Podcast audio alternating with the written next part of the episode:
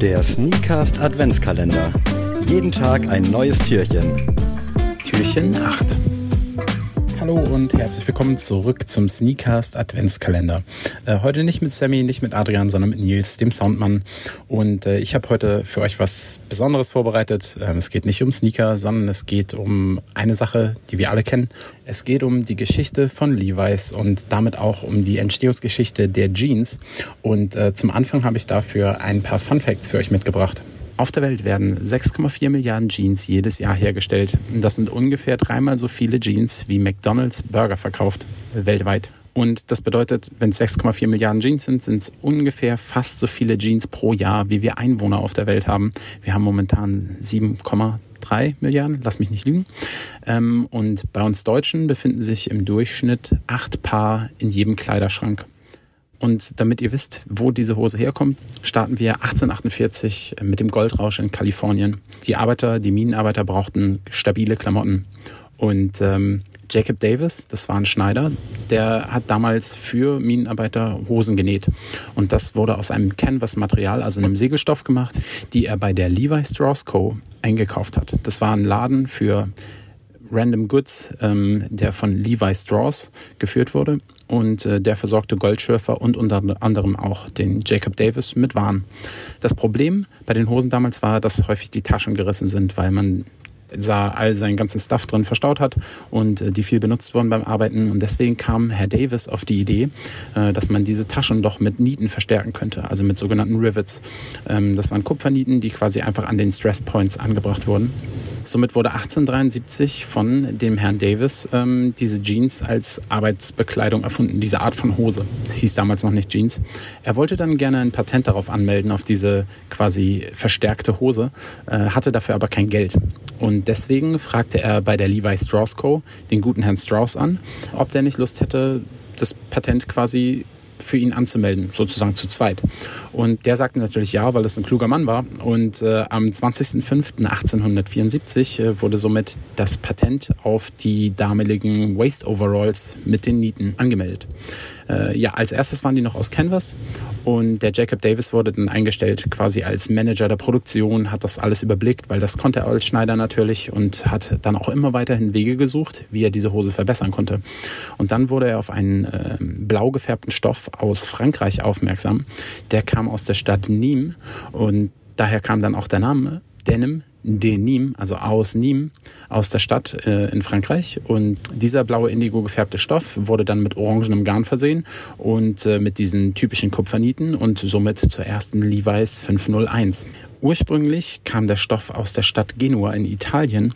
Die hieß auf Französisch Jean und deswegen Blue Jeans, Denim Jeans, also Jeans, Jean, äh, daher kommt der ganze Name. Diese Blue Jeans wurden aber bis zu den 50ern eigentlich immer noch Waist Overalls genannt, ähm, weil erst in den 50ern der richtige Durchbruch stattfand, aber dazu gleich mehr.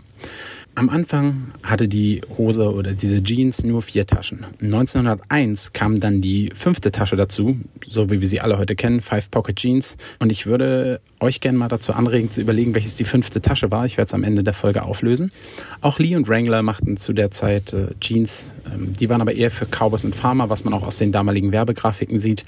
Und 1936 wurde dann das erste Label, was jemals an ein Kleidungsstück angenäht wurde, angenäht. Und äh, das war der Red Tab, also diese kleine rote Flagge, die ihr hinten an den Levi's Taschen, an den Jeans Taschen immer kennt. Ähm, genau, das war das erste Label, was jemals an ein Kleidungsstück angenäht wurde. In den 1950er Jahren kam dann der große Durchbruch der Jeans. James Dean trug in dem Film Rebel Without a Cause äh, seine 501 und äh, dadurch äh, fand sie Riesenanklang bei Jugendbewegungen und war Zeichen von Rebellion und gegen Tradition und Autorität. Tatsächlich wurde die Jeans dann äh, in den USA auch in Schulen, Theatern und Restaurants komplett verbannt. Das bedeutet, mit Jeans durfte man diese Lokalitäten nicht mehr betreten und im Gesetzestext dazu stand, dass die Jeans ein Symbol für gewalttätige, unreife und mutwillige Herausforderungen der Konventionen war.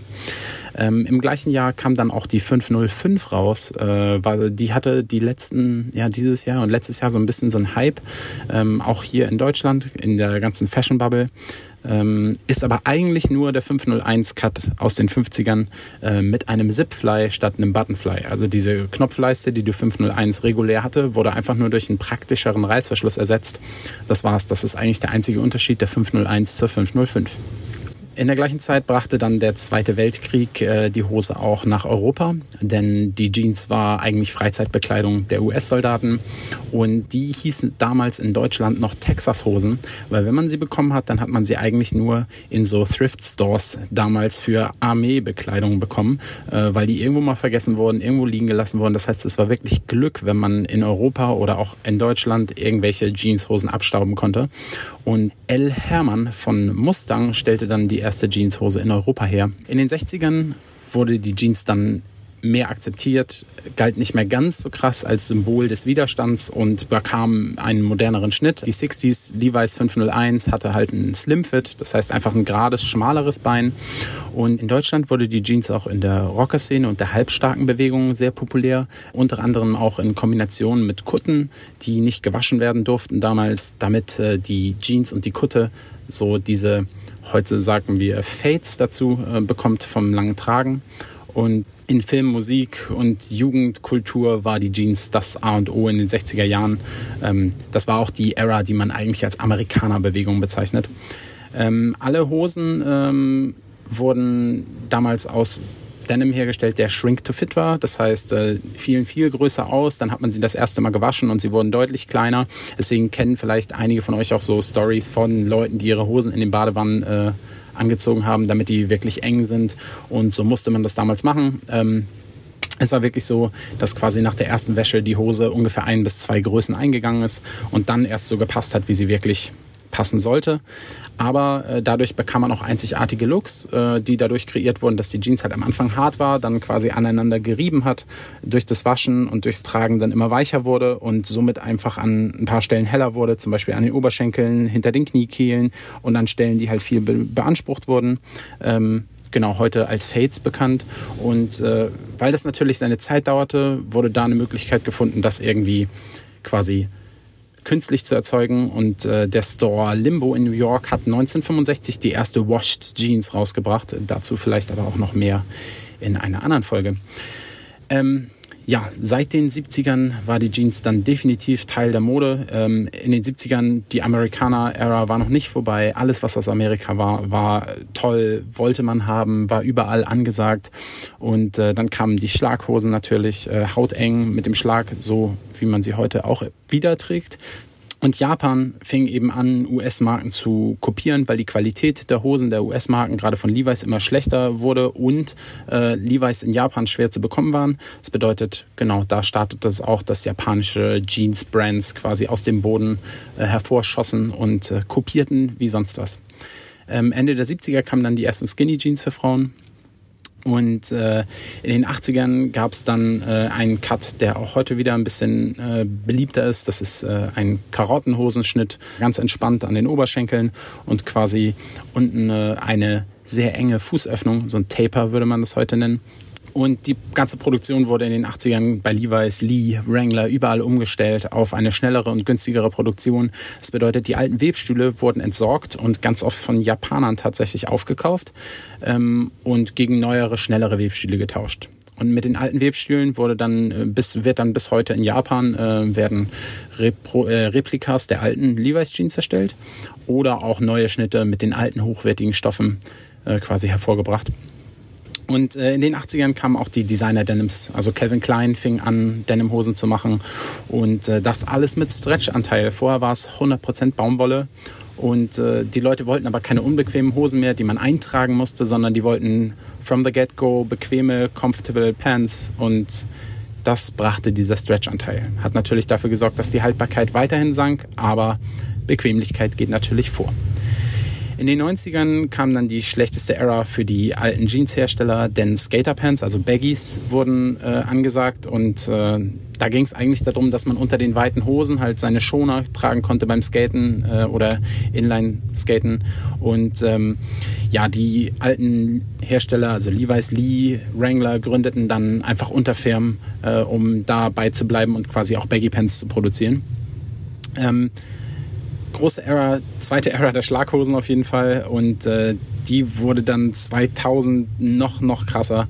Ähm, es war so, dass in den 2000ern, die frühen 2000er war Schlaghose, war das Ding äh, ganz, ganz low waist. Äh, bei Herren immer noch zu der Zeit auf jeden Fall lockerer Schnitt, Baggies und ähm, ganz weirde Waschungen. Ihr kennt bestimmt alle diese True Rebel Jeans, die so ein bisschen, ich, ich nenne die immer so Jahrmarkt Jeans, Kirmes Jeans, also die man halt überall bei diesen Jahrmarktständen kaufen kann mit so ganz krassen, hellen, gebleichten Auswaschungen. Vielleicht, ja, äh, ihr kennt sie alle. 2010 wurde es dann so, dass äh, diese ganzen Rip Jeans kamen, also in der 2010er Ära äh, Rip Jeans, ähm, Jeans-Jogger, Jaggins, äh, Röhrenjeans kamen wieder, ähm, alle Applikationen, weirde Taschen, weirde kaputt geschnittene Hosen, ähm, eine Zeit, wo man sich eigentlich ganz, ganz weit von der Jeans an sich wegbewegt hatte, wie sie ursprünglich in den 50ern, 60ern mal getragen wurde. Was natürlich aber auch nichts Schlechtes ist. Ähm, ja, das war ein ganz kurzer Abriss der Story der Jeans. Äh, ich hoffe, ihr habt ein bisschen was draus mitgenommen. Äh, ein paar Fakten noch zum Schluss. Äh, die älteste Jeans im Levi's Archive ist momentan 100 Jahre alt und ist ungefähr 120.000 Dollar wert. Und äh, Jeans heutzutage, auch Levi's Jeans, die ihr kaufen könnt, äh, werden leider äh, zum Großteil in Billiglohnländern hergestellt ähm, und haben eigentlich auch mit dem Original nicht viel mehr zu tun. Ähm, die Materialien sind viel, viel schlechter geworden, ähm, durch die günstige Herstellung natürlich auch bedingt. Und äh, die Preise sind trotzdem gerade in Europa immer noch relativ hoch, wenn man vergleicht, dass man 501 Levi's hier für sagen wir mal 100 Euro kauft äh, und die gleiche in der USA für 30 Dollar im Walmart bekommt, ist das natürlich ähm, ja sehr bezeichnend. Und äh, jetzt nochmal zur Auflösung des kleinen Rätsels. Äh, ich habe euch ja gefragt, welches die fünfte Tasche war, die dazugekommen ist 1901.